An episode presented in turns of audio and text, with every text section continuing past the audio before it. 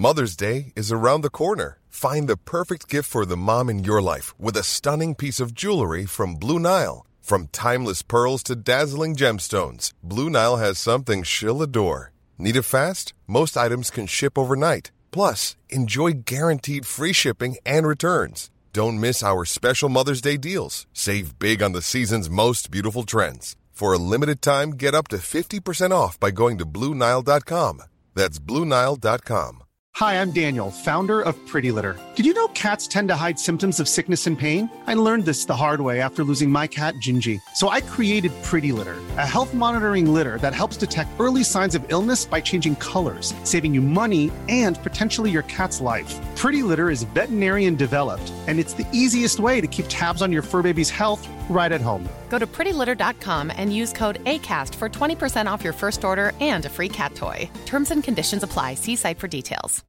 Hey, it's Paige DeSorbo from Giggly Squad. High quality fashion without the price tag? Say hello to Quince. I'm snagging high end essentials like cozy cashmere sweaters, sleek leather jackets, fine jewelry, and so much more. With Quince being 50 to 80% less than similar brands and they partner with factories that prioritize safe ethical and responsible manufacturing i love that luxury quality within reach. Go to quince.com slash style to get free shipping and 365 day returns on your next order. quince.com slash style.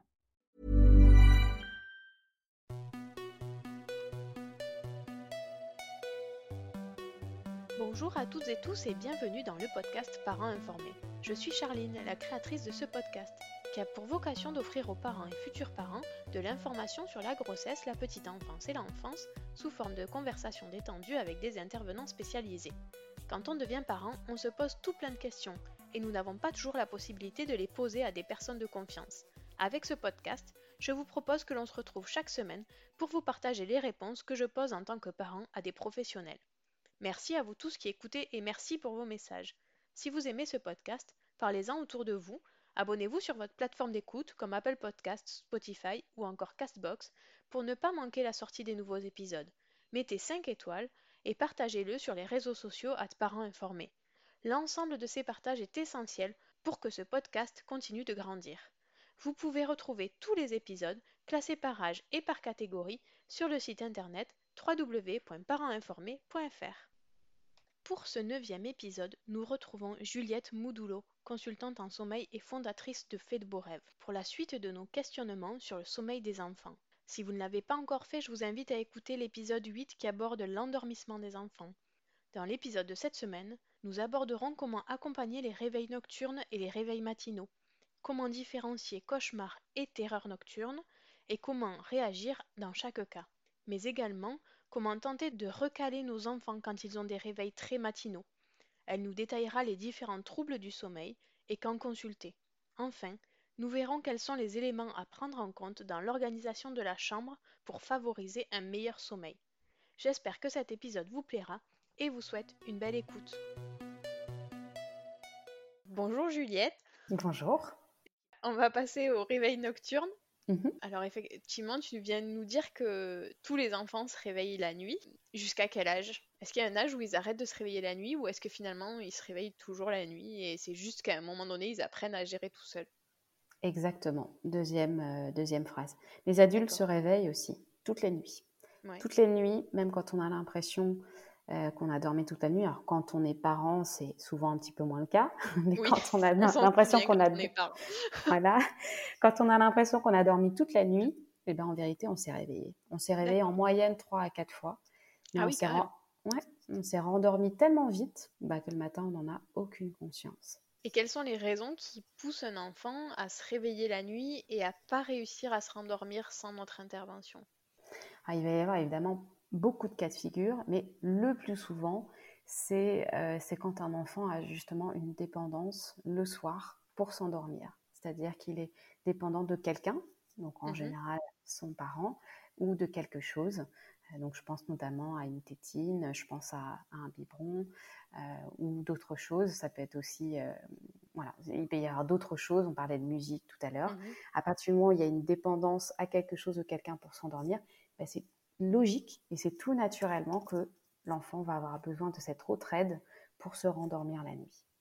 D'accord, donc en fait, il a besoin de retrouver la même aide que celle qui lui a été fournie le soir en, s'endormant. En s'endormant, exactement. Ok. Si on veut qu'il apprenne à se rendormir tout seul, ça veut dire qu'il faut que le soir, on institue des rituels qu'il puisse retrouver sans nous la nuit. Exactement. Il faut qu'il ait ses propres stratégies, ses petites techniques d'endormissement. Comme nous, hein, le, mhm. soir, euh, quand on va s'endormir dans notre lit, on a nos petites stratégies d'endormissement on n'y pense plus parce qu'elles sont vraiment ancrées en nous, mais on a bel et bien une manière de nous endormir. pour nos enfants, c'est exactement pareil. Ok, et comment on peut l'aider à trouver ces stratégies-là? Ben ça c'est la question. ça va dépendre, ça va dépendre euh, des bébés, ça va dépendre des enfants, ça va dépendre au départ euh, de leur dépendance justement à l'endormissement et ça va être un accompagnement progressif dans cet apprentissage de l'autonomie pour s'endormir. Et certains enfants euh, vont le faire à 3 ans, d'autres bébés vont le faire quand ils ont 5 mois. Enfin, là-dessus, pour moi, il n'y a pas de règle. Il y a une famille qui va décider quand est-ce que c'est bien pour eux, quand est-ce que c'est bien pour son enfant. Et voilà, parce qu'il y a des, ce qu'il faut voir aussi, c'est qu'il y a des enfants du fait qu'ils aient une dépendance comme ça à l'endormissement, ils vont pas nécessairement bien dormir derrière. Parce que quand ils vont être dépendants de quelque chose pour s'endormir, la nuit, même si on reproduit exactement la même chose, euh, certains enfants mettent une demi-heure, une heure, une heure et demie à se rendormir. Et donc derrière, ça impacte quand même la qualité de son sommeil. Alors que d'autres enfants, pas de souci, hein. ils vont se rendormir très facilement de la même manière qu'ils sont, sont endormis le soir. Ce qui est sûr, c'est quand ils ont acquis une autonomie, et eh bien là, c'est là où euh, globalement la qualité et la quantité de leur sommeil euh, il y a des chances que ce soit euh, quasi parfait, sauf exception, des dents qui poussent, de gros progrès moteurs, de maladies, de gros changements, évidemment. Ok. À quel âge on commence à avoir des cauchemars? Les cauchemars, ben, ça va être euh, pareil. En principe, alors c'est ce qu'on dit. On dit autour de deux ans. Mais ce qui se passe, c'est que c'est aussi que c'est à l'âge où l'enfant va pouvoir vous expliquer. Oui, c'est ça. Un peu plus. Il va pouvoir verbaliser son cauchemar. Euh, mais ce qu'on sait, c'est que euh, les bébés rêvent hein, bien avant ça. Donc après, entre rêve et cauchemar, finalement, c'est c'est pas toujours simple euh, de savoir de savoir dire exactement à quel âge ça démarre. Parce qu'une activité électrique du cerveau, oui, il y en a une. Après, on ne connaît pas le, le, contenu de cette activité-là. C'est difficile d'avoir une réponse dont on est certain. Et comment on fait dans ces cas-là quand ils ont un cauchemar pour arriver à les rassurer et les rendormir sans qu'ils squattent notre lit Ou alors est-ce que c'est pas grave et on accepte qu'ils squattent notre lit? Ah ben alors là, ça c'est pareil, ça va dépendre des familles. Il y en a pour qui c'est ok, pour moi c'est ok, et pour mmh d'autres c'est pas ok, et dans ce cas-là c'est pas ok. Oui, il n'y a pas de règle sûre, ils ne doivent pas absolument venir dans notre lit. Si on a envie, c'est pas grave. Voilà, non, pour moi, il n'y a pas de, il a pas, c'est pas nécessaire que les enfants viennent dans le lit parental. Mais par contre, euh, on, peut avoir envie, bien évidemment, d'aller rassurer son enfant, d'aller le câliner, de lui expliquer son cauchemar et de le rassurer, en fait, autour de son cauchemar. Et ce que je trouve surtout avec les enfants un peu plus grands, c'est de rationaliser, finalement, de leur expliquer ce qu'est un cauchemar. Eh bien, ça les aide à ne pas dramatiser, finalement, la situation. Et au niveau des mots à utiliser, c'est vraiment important, les mots que vous allez utiliser et de plutôt utiliser des mots positifs. Donc, c'est-à-dire d'éviter de lui dire ne t'inquiète pas, par exemple. D'accord. Parce que ne t'inquiète pas, le mot que l'enfant va entendre, c'est inquiet. Et c'est ça qu'il va retenir. Donc, ce qu'on va préférer lui dire, c'est plutôt tout va bien, tu es en sécurité, maman est là, papa est là, j'ai confiance en toi, tu vas réussir à te rendormir dans ton lit. Le faire parler, évidemment, sur, euh, sur son cauchemar et qu'il puisse verbaliser tout ça, voilà. Et c'est des choses dont on peut reparler aussi le lendemain. Ce qui doit vous alerter, c'est vraiment des cauchemars identiques à répétition et vraiment des choses qui se répètent, qui se répètent, qui se répètent. Et là, ça va être intéressant voilà, de, de peut-être euh, consulter un psychologue, d'essayer de voir si euh, il n'y a pas quelque chose un petit peu à creuser. D'accord. Voilà, c'est vraiment dans le cas de répétition. Après, si c'est un petit cauchemar qui arrive comme ça, euh, de temps en temps, une fois par semaine, une chose comme ça, ça c'est pas inquiétant. Il faut vraiment rassurer, vous rassurez vous et rassurer l'enfant que les cauchemars, c'est aussi, ça fait partie des apprentissages. On avait dit tout au début que pendant le sommeil, eh bien, on consolide des apprentissages. Eh bien, les mmh. cauchemars, c'est souvent le reflet de, de grands apprentissages qui se sont faits pendant la journée. D'accord. Et alors, quelle est la différence entre cauchemar et terreur nocturne? Alors, c'est pas du tout la même chose, même si extérieurement, on a l'impression, et ça peut être, on peut les confondre facilement. Alors, ce sont deux choses différentes. Là, le cauchemar, c'est vraiment euh, l'enfant en a conscience, il se réveille, il se souvient de ce dont il est arrivé, il a peur, il est dans son lit, il a besoin de vous, il a besoin d'être rassuré. Le cauchemar, il arrive plutôt en deuxième partie de nuit, et voilà, on en a déjà parlé. La terreur, c'est tout à fait différent. L'enfant est en fait un peu coincé entre deux cycles de sommeil. Donc c'est pas pendant la phase de sommeil paradoxal, c'est entre deux cycles et il n'a pas du tout conscience qu'il est en train de, crier, hurler. Il peut même y avoir un petit peu de somnambulisme associé à la terreur, à un enfant qui s'assoit dans son lit, qui ouvre les yeux même et, qui, et qui va hurler. Et là, le mieux, c'est de ne pas intervenir de ne pas intervenir, mais par contre de, de vérifier que l'enfant ne va pas se faire de mal. En général, ce n'est pas le cas, mais c'est toujours bien quand même de vérifier, donc être auprès de lui, mais de le laisser mmh faire. Alors, comment savoir si c'est l'un ou l'autre? Et combien de temps ça dure? Alors, combien de temps ça dure? En général, ça ne devrait pas être trop trop long, euh, mais il faut quand même s'y préparer euh, à ce que ça puisse être voilà, 10 minutes, un quart d'heure. D'accord. La, la, terreur, en général, elle arrive en début de nuit. Euh, donc, euh, si vous voyez un, réveil de ce type-là une heure après le coucher, une heure, deux heures après le coucher de votre enfant, il y a des chances que ce soit une terreur nocturne, tout simplement parce que la proportion de sommeil paradoxal, elle est plus importante en deuxième partie de nuit. Donc, même si on a les mêmes cycles de sommeil qui s'enchaînent, mhm. c'est simplement que chaque phase n'a pas la même euh, durée en fonction de la nuit. D'accord. Donc, en début de nuit, plutôt des terreurs nocturnes et en fin de nuit, plutôt des cauchemars. Voilà, quand il y en a un. Après, il peut, avoir un enfant qui n'a jamais fait de terreur nocturne et les parents euh, ne savent pas du tout ce que c'est. Mais surtout, ne pas réveiller un enfant. Et souvent, quand c'est arrivé, euh, voilà, il y, a, souvent le souvenir de se dire, mais j'ai voulu le rassurer et en fait, c'était encore pire. Oui, et puis c'est assez impressionnant quand même. Hein. Les premières fois, moi, ma, ma, grande en a fait. Et les premières fois, je, j'étais moi-même terrorisée parce que effectivement, je voyais bien que je ne pouvais pas la réveiller. Enfin, que quand j'interagissais avec elle, il se passait rien. Mais par contre, je ne savais pas quoi faire, quoi. C'était assez impressionnant. Et ça dure effectivement, ça peut durer 10 minutes, un quart d'heure. Et c'est long quand on est. et c'est long. On ne sait pas quoi faire, c'est long. Ouais. Et, et voilà, et, se dire qu'en fait, quand on réveille l'enfant, c'est encore pire derrière. Et l'enfant, pour le coup, son sentiment, c'est mais pourquoi tu m'as réveillée? Qu'est-ce que tu fais dans ma chambre? Qu'est-ce qui se passe? Il y a un problème? D'accord. Ils s'en souviennent pas forcément des terreurs nocturnes. Ils s'en souviennent pas. La seule chose qu'il peut y avoir, c'est une émotion, une sensation. D'accord. Mais c'est pas comme le cauchemar de euh, le loup a voulu manger ou que mhm. sais-je. C'est tout à fait différent. D'accord. Est-ce que dans le cas où on a plusieurs enfants et qu'il y en a un ou plusieurs qui ont peur la nuit, ça peut être positif de les faire dormir ensemble? Tout à fait. Euh, y a, dans certaines euh, familles, c'est vraiment, vraiment ce qui se passe. Les deux enfants se rassurent l'un l'autre. Euh, donc c'est tout à fait possible. Et à l'inverse, il y, en a d'autres qui vont, au contraire, que ça va empêcher de, bien dormir. Donc il y a de tout. D'accord, ok. Le mieux, c'est d'essayer, mais de se donner la chance aussi. Parce que parfois, on essaye une nuit, ah ben ça n'a mhm. pas bien marché, c'était encore pire. Donc on rechange. Donnez-vous la, la chance qu'ils s'habituent l'un à l'autre au moins une semaine et après vous pouvez décider euh, de ce que vous faites. Bon, après parfois on n'a pas le choix. Hein. Oui, après des fois on n'a pas le choix et là c'est différent. Mais c'est vrai que, quand on a le choix, des fois on se pose quand même la question. Moi je suis assez pour hein, le partage des chambres globalement. Je trouve ça assez sympa quand les enfants dorment dans la même chambre et ça, ça leur, euh, ça leur sert aussi un petit peu pour plus tard finalement. De pouvoir, euh, de pas forcément être seul pour dormir, c'est plutôt, c'est plutôt bien. D'accord.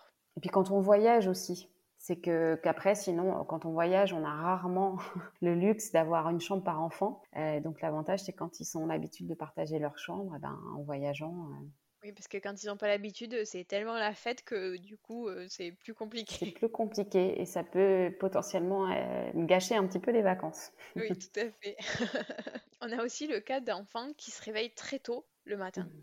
qui tous les matins se réveillent à 6h, 6h30 sans que ce soit nous qui les réveillons pour des questions d'organisation familiale.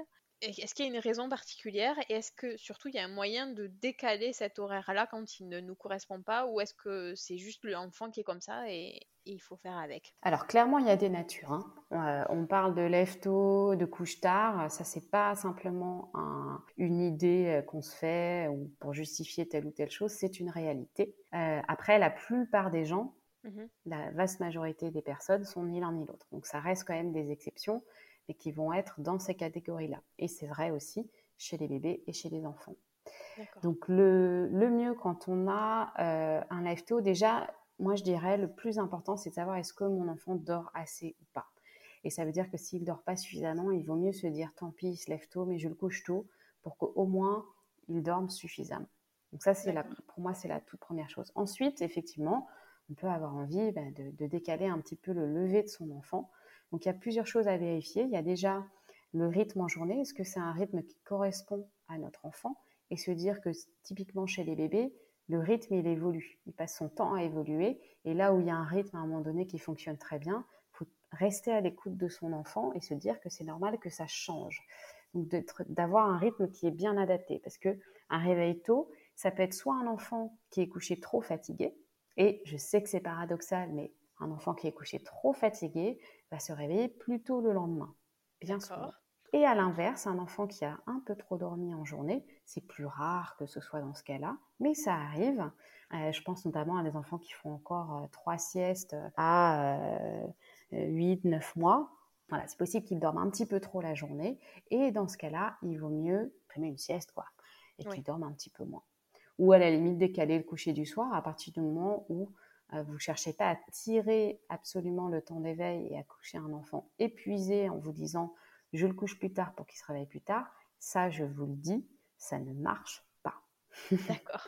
Il faut caler un rythme pour qu'il soit couché, qu'il soit suffisamment fatigué, pas trop fatigué. Et c'est là où vous allez vraiment maximiser euh, derrière la durée de, de, son sommeil et le, fait qu'il se réveille euh, pas trop trop tôt. Et de conserver aussi le même rythme semaine et week-end. Et ça, j'insiste.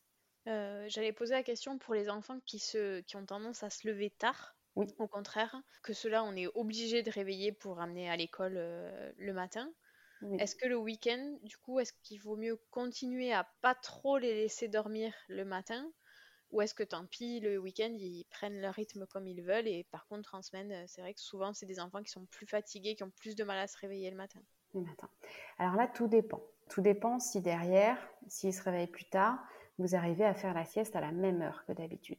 Parce que si en se réveillant plus tard, vous faites la sieste plus tard, du coup il se réveille plus tard, il la sieste, du coup vous le couchez plus tard, et ben là vous rentrez en fait dans le cercle qui fait que vous n'allez jamais en sortir. Mais par contre, il y a des enfants qui vont dormir plus tard le week-end parce qu'ils vont rattraper un petit peu le sommeil de la semaine et finalement ils vont se coucher à leur sieste comme d'habitude et ça, ça ne va pas impacter. Et dans ce cas-là, je propose de plutôt pas les réveiller. Donc ça va dépendre dans quel cas de figure on se trouve. Ce qui est sûr, c'est que quand on doit réveiller un enfant le matin, sauf mmh. des cas particuliers d'hypersomnie, et ça, c'est voilà, intéressant d'en parler euh, à votre médecin. C'est quoi, pardon, c'est quoi l'hypersomnie? Ben, Des enfants qui dorment trop, des enfants qui dorment vraiment beaucoup et qui ne semblent jamais être rassasiés de sommeil, qui pourraient toujours dormir et dormir et dormir et dormir. Euh, donc, sauf dans ces cas-là, en principe, un enfant devrait pouvoir se réveiller spontanément. Et c'est là où on voit que un enfant dorme suffisamment, c'est que euh, eh ben, il se réveille spontanément, vous n'avez jamais besoin de le réveiller. Et ça, c'est le meilleur, c'est la meilleure chose, que ce soit la semaine ou le week-end. Donc mhm. évidemment, il faut accepter que le week-end, euh, ben, il se lève tôt aussi, hein, puisqu'il se réveille spontanément. C'est un, ça va être un sommeil de vraiment meilleure qualité. Il faut se dire que pour soi-même aussi adulte, c'est pareil. Le sommeil, il n'est pas très plastique. Hein. il préfère avoir les mêmes heures tous les jours. D'accord. Et alors, du coup, on parlait, tu parlais de l'hypersomnie. Est-ce qu'il y a d'autres troubles du sommeil qui sont identifiés médicalement et quels sont les signes qu'on peut relever et à quel moment on va consulter alors, les troubles du sommeil, euh, donc ce qu'il faut savoir, c'est que 95% des troubles du sommeil ne sont pas euh, un souci médical. Donc, il y a simplement 5% euh, qui sont des soucis, mais qui peuvent être des soucis médicaux. Et donc, bien souvent, c'est tout ce qui est autour de l'apnée du sommeil. Et donc là, ce qui doit vous alerter, c'est un enfant qui ronfle, c'est un enfant qui respire par la bouche, un enfant qui est un petit peu palichon, qui a pas très bonne mine, un enfant qui a une courbe de poids qui n'est pas très bonne et où ça s'explique pas forcément par, par sa nourriture et en tout cas que ce soit inquiétant. ou alors un enfant aussi qui fait des pauses respiratoires. Évidemment, c'est la définition de l'apnée. Comment on sait ça? C'est tout d'un coup, la nuit, il y a des grandes reprises comme ça de respiration. Et ça, parlez-en à votre médecin. C'est important. Il peut, euh, on peut euh, tout à fait, euh, votre enfant peut aller dans une clinique du sommeil où son sommeil va être monitoré pour regarder si effectivement il y a une apnée. Alors, mmh il peut y avoir des petites apnées du sommeil qui ne sont pas embêtantes et il y en a d'autres voilà, qui peuvent être bien traitées. Et est-ce qu'il y a d'autres troubles que l'apnée ou c'est le plus gros cas? Ça va être le plus gros cas. Après, il y a tout ce qui va être souci médical, je veux dire, qui n'est pas lié au sommeil uniquement. Euh, et ça, en général, on le sait. Hein, par exemple, un enfant qui fait de l'asthme, bon, ben, c'est sûr qu'il peut avoir des, difficultés de respirer la nuit. Évidemment, un enfant qui est malade, qui a, mais ça, ça va pas être euh, euh, tout le temps, mais qui va avoir une otite. Voilà. Et voilà, ponctuel. On sait bien que quand on est allongé et qu'on a une otite, et eh ben, ça fait très mal. Voilà. Donc, il y a évidemment pas mal d'autres choses comme ça qui, qui peuvent influencer le sommeil. D'accord, ok. Est-ce qu'il y a des choses particulières à mettre en place dans l'organisation de la chambre pour favoriser le sommeil? Dans la place du lit, dans la chambre, ce genre de choses? Ou est-ce que finalement, euh, ça n'a pas tant d'impact que ça? Alors globalement, pour moi, c'est important au niveau de la température que ce soit respecté, la température de la chambre. Évidemment, pendant l'été, on ne peut pas y faire grand-chose et moi, je ne recommande pas d'acheter une clim, euh, mais euh, de, voilà, entre 18 et 20, c'est l'idéal à avoir. Et quand c'est plus, eh bien, de, de, penser à, à, pas trop euh, habiller son enfant. D'accord.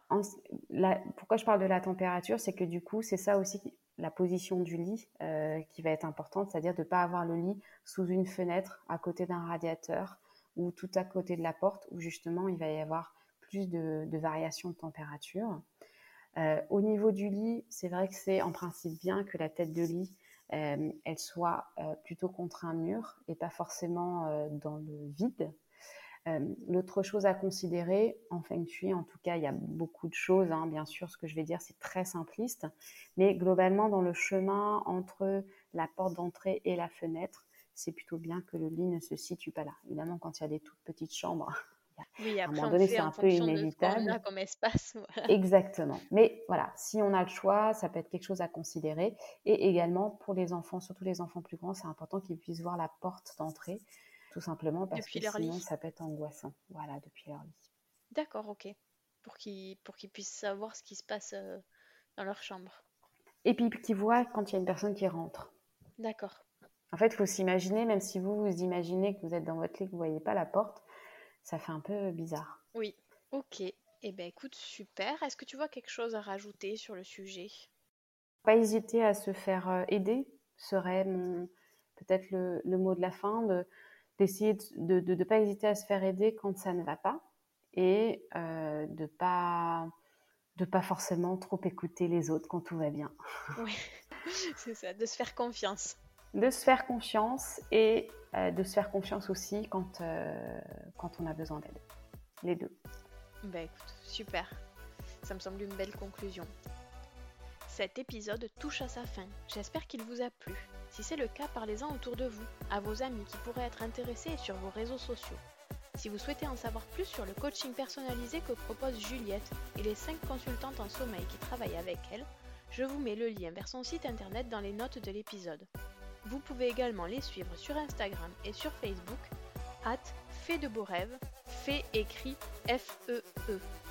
Rendez-vous au prochain épisode et d'ici là, prenez soin de vous.